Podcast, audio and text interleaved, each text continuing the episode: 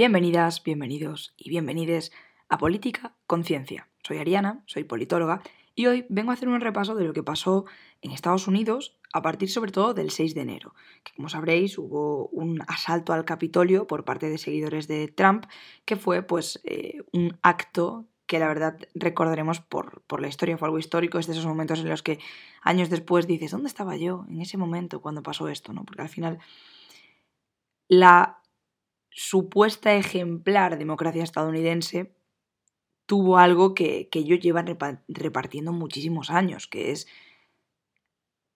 un toque de realidad cuando juegas con el autoritarismo, cuando eh, ves que tu ciudadanía no es esa ciudadanía ejemplar de una democracia liberal y ves que no eres intocable. Entonces, bueno, empezando un poco por ver qué pasó, por si, por si no lo sabéis, que lo dudo. El 6 de enero, eh, seguidores de Trump entraron en el Capitolio, cuando se estaba haciendo la votación para la, digamos, eh, de alguna forma corroboración o para la aprobación de la presidencia de Joe Biden.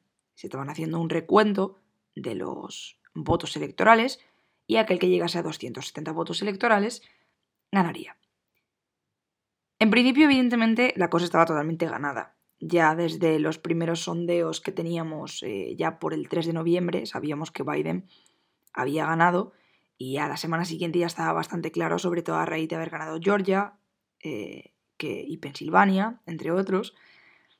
Entonces fue, bueno, muy ajustado como siempre en cualquier cosa de Estados Unidos, pero una victoria. Y en este caso el 6 de enero tradicionalmente es siempre la fecha en la que tanto Congreso como Senado ratifican al nuevo presidente. En este caso, em, ya sabíamos que desde el 3 de noviembre y antes, Trump estaba hablando de que le iban a robar las elecciones. Y esto no es ninguna sorpresa dada la trayectoria que llevaban eh, los queridos y queridas trampistas. ¿Por qué? Porque al comienzo de la presidencia, y esto hay que tenerlo muy bien enmarcado dentro del populismo autoritario de derechas que sigue Donald Trump, clamaban contra el mass media, contra las fake news, contra el establishment, etc. Entonces, cuando tú tienes un discurso populista tan marcado y llevas hablando de las fake news y cuando ves que puedes perder unas elecciones, porque no seamos tontas y tontos, al final Trump tiene un equipo detrás brutal que le explica, mira, las encuestas nos dicen que puedes perder, que no es todo jauja. Y cuando vio que estaba totalmente acorralado, fue cuando empezó a decir eso de nos van a robar las elecciones. Ya lo veréis, si perdemos va a ser por fraude electoral. Esos claims de, fraude electoral llevaban resonando mucho tiempo y fue así totalmente a través de, a partir, perdón, del 3 de, de noviembre. Entonces, tú cuando le dices a tu electorado, se ha cometido una ilegalidad, nos han robado unas elecciones que hemos ganado legítimamente. Tú mismo eres quien difunde bulos y mentiras. No puedes pretender que tu electorado, que además tiene un corte y una serie de valores autoritarios que juntamos con eh, el uso de las armas, entre otras muchas cosas, pues no puedes esperar que se queden sentados, ¿no? No puedes simplemente decir, eh, por favor, sed pacíficos, como, como dijo en Twitter ese, ese mismo día. Es como, no puedes esperar que porque tú les digas que sean pacíficos vayan a dejar de, hacerlo. Entonces esto eh, es algo que se llevaba fraguando mucho tiempo, porque al final la retórica populista, sobre todo la retórica populista de derechas, porque más bien, más que de derechas autoritaria, es una retórica que es un caldo de cultivo para este tipo de insurrecciones, para este tipo de falta de fe en el sistema democrático y en el sistema electoral, que, que es muy peligroso, ¿no? Como nos explicaban eh, diferentes autoras y autores que nos decían que al final, eh, y esta es mi perspectiva un poco también, puedes criticar un sistema, pero cuando desde la autoridad tú criticas la legitimidad de un sistema electoral porque a ti te viene bien, esto es muy peligroso porque cuando la gente pierde la fe en, el sistema democrático y en el sistema eh, electoral, no tienen otro sitio donde ir aparte de refugiarse en los populismos de derechas a los cuales también tienen que votar. Entonces, cuando tú vas invocando a la True America, vas invocando a una serie de valores perdidos, a un pasado determinado, y aún encima todo eso se mezcla con el fraude electoral que tú dices que hay, ostras, es que era obvio que esto podía pasar, lo que pasa que creo que muy poca gente nos esperábamos que fuese el 6 de enero de esa manera.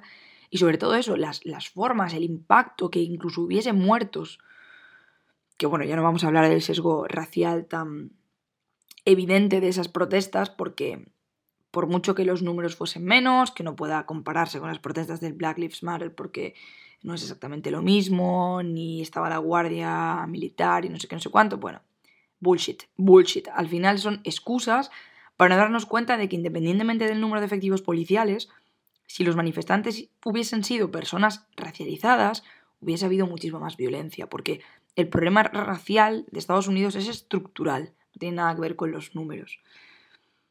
Y bueno, dicho esto, estas personas que han aparecido en, el Capitolio este 6 de enero forman parte de ese cultural backlash que, del que nos habla Neil Hardy Norris y otras muchas autoras, que explica que hay una gente blanca, heterosexual, de derechas, con valores tradicionales que se sienten eh, de repente eh, excluidas de la sociedad. Y por eso veíamos cosas como My mom thinks I'm special, lo que, lo que ponía en, aquel chaleco de aquel, de aquel... Iba a decir manifestante, pero es que eso no es una manifestación, eso es una puñetera locura. Y que Trump les dijese, You're special. Es como, vamos a ver, o sea, de verdad no hace falta tenerlos en un pañito, son electores, adultos, no necesitan que, que les estés recordando como si fuera su madre, que son especiales, ¿no? Pero forman parte de ese, de cultural backlash que básicamente se siente ahora de repente como los perdedores de esta globalización y ahora los progres y el más media y... En fin, otra vez, repito, bullshit. Pero vamos a ir con un poquito más de, de contenido. Y es que, como sabéis, eh, después de que pasase todo eso, Nancy Pelosi llamó a los congresistas y senadores y les dijo, nos vamos a reunir por la democracia. Vamos a volver a votar, ¿no? Y aún así, hubo ocho, eh, digamos, políticos y políticas que se negaron a investir a, Biden. Entonces, estos objetos fueron eh, Ted Cruz, de Texas, Josh Hawley, de Montana, Cindy Hyde, eh, de Mississippi, John Kennedy, Los Ángeles, Cynthia Loomis, Wyoming, Roger Marshall, Kansas, Rick Scott, de Florida, creo, y Tommy Tuberville, de Alaska, eh, Alaska o Alabama, es que nunca tengo claro que es AL. Pero bueno, eh, disculpad por esta, eh, esta mierda de información que os doy.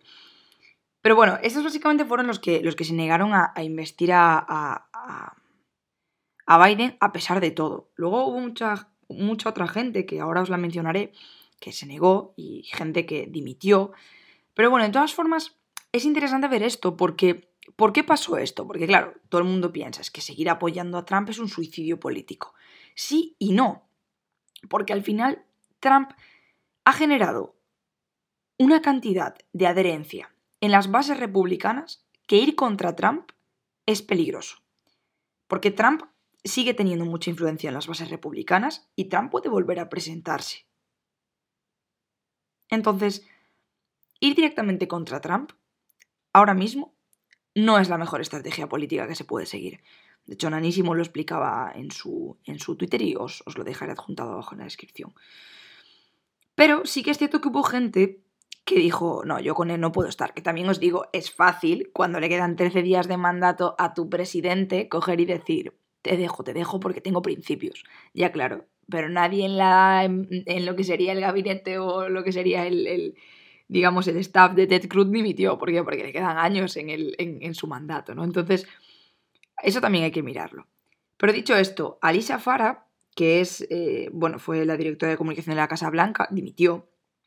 Eh, de hecho, le insistía, ¿no? Que condenase las acciones, que, que, dijese algo. Y, esta persona es claramente conservadora. Pero tenemos también a McCarthy, que es el, el representante de California, que es el líder de la minoría en el, Congreso, eh, dijo que esto era unacceptable. Eh, como por ejemplo también Chuck Schumer, que es eh, un senador por Nueva York, que es el líder de la minoría en el Senado, demócrata, evidentemente responsabiliza a Trump. En caso de los demócratas suena evidentemente mucho más sencillo que lo condenen, muchísimo más sencillo. Luego tenemos a Mike Pompeo, que es secretario de Estado, que condenó la violencia. Luego tenemos a Elaine Chao, que era la secretaria de Transporte de Trump y dimitió también. Eh, lo dicho, lo que os dije antes, no es muy difícil dimitir cuando el barco ya se está hundiendo y tú lo único que tienes que hacer es saltar con elegancia al, a tierra.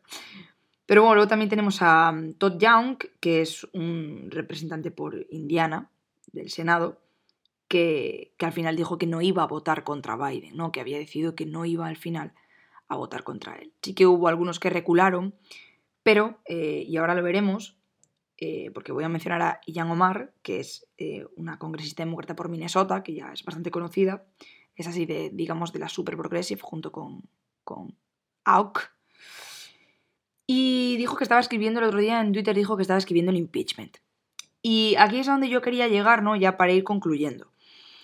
Eh, el impeachment es algo muy complicado. Muy complicado porque para, llevar a cabo este impeachment se necesitarían 66 senadores. Eh, de los 100 que hay, bueno, ahora mismo hay 99 porque el de Georgia perdió y dejó el puesto, pero em, serían 66 senadores, lo cual, eh, según estuve viendo el otro día, no sé si era en político, en 538, eh, haría 18 senadores republicanos, necesitaría.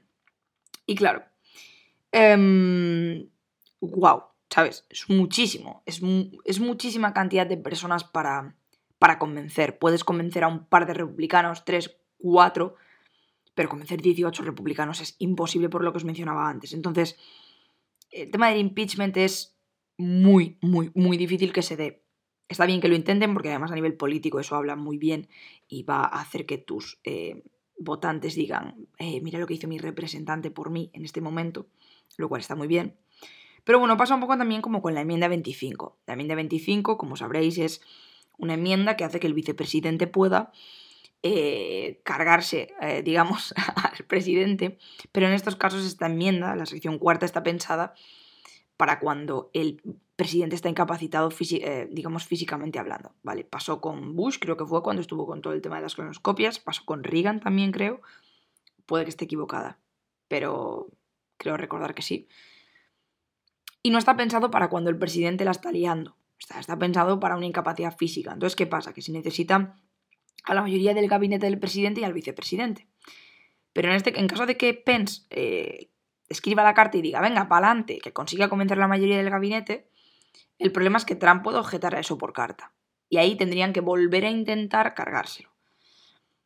¿Podría pasar? Mm, sí, podría pasar. Es difícil también, y dada la cantidad de días que quedan todavía más. Además de que lo que os decía antes, conseguir a republicanos que voten en contra, a lo mejor consigues a Romney, que es el de Utah, a lo mejor consigues a Susan Collins, que es la de Maine, a Ben Sasse, que es el de Nebraska, pero más está difícil. Pero bueno, esto es un poco todo lo que os quería comentar, así haciendo un repaso breve pero intenso de, la situación para que nos ubicásemos un poco. Y, y, probablemente el podcast de la semana que viene o el siguiente hable un poco del nuevo gabinete de Biden, que quiero investigar un poco a ver quién es esta gente que acaba de meter toda nueva en el gabinete y todo esto. Bueno, nueva, es más de Obama que para qué. Pero bueno, que, lo comentaremos y hablaremos de, de ello. Dicho esto, probablemente dentro de poco en mi Instagram tengáis un vídeo súper interesante hablando de Japón, pero con todo ya sabéis, tenéis siempre, como siempre, en la caja de descripción mi Instagram, cualquier tipo de vídeo o información a mayores la tenéis allí. Soy Ariana, soy politóloga, esto es Política Conciencia y nos vemos la semana que viene en otro podcast más.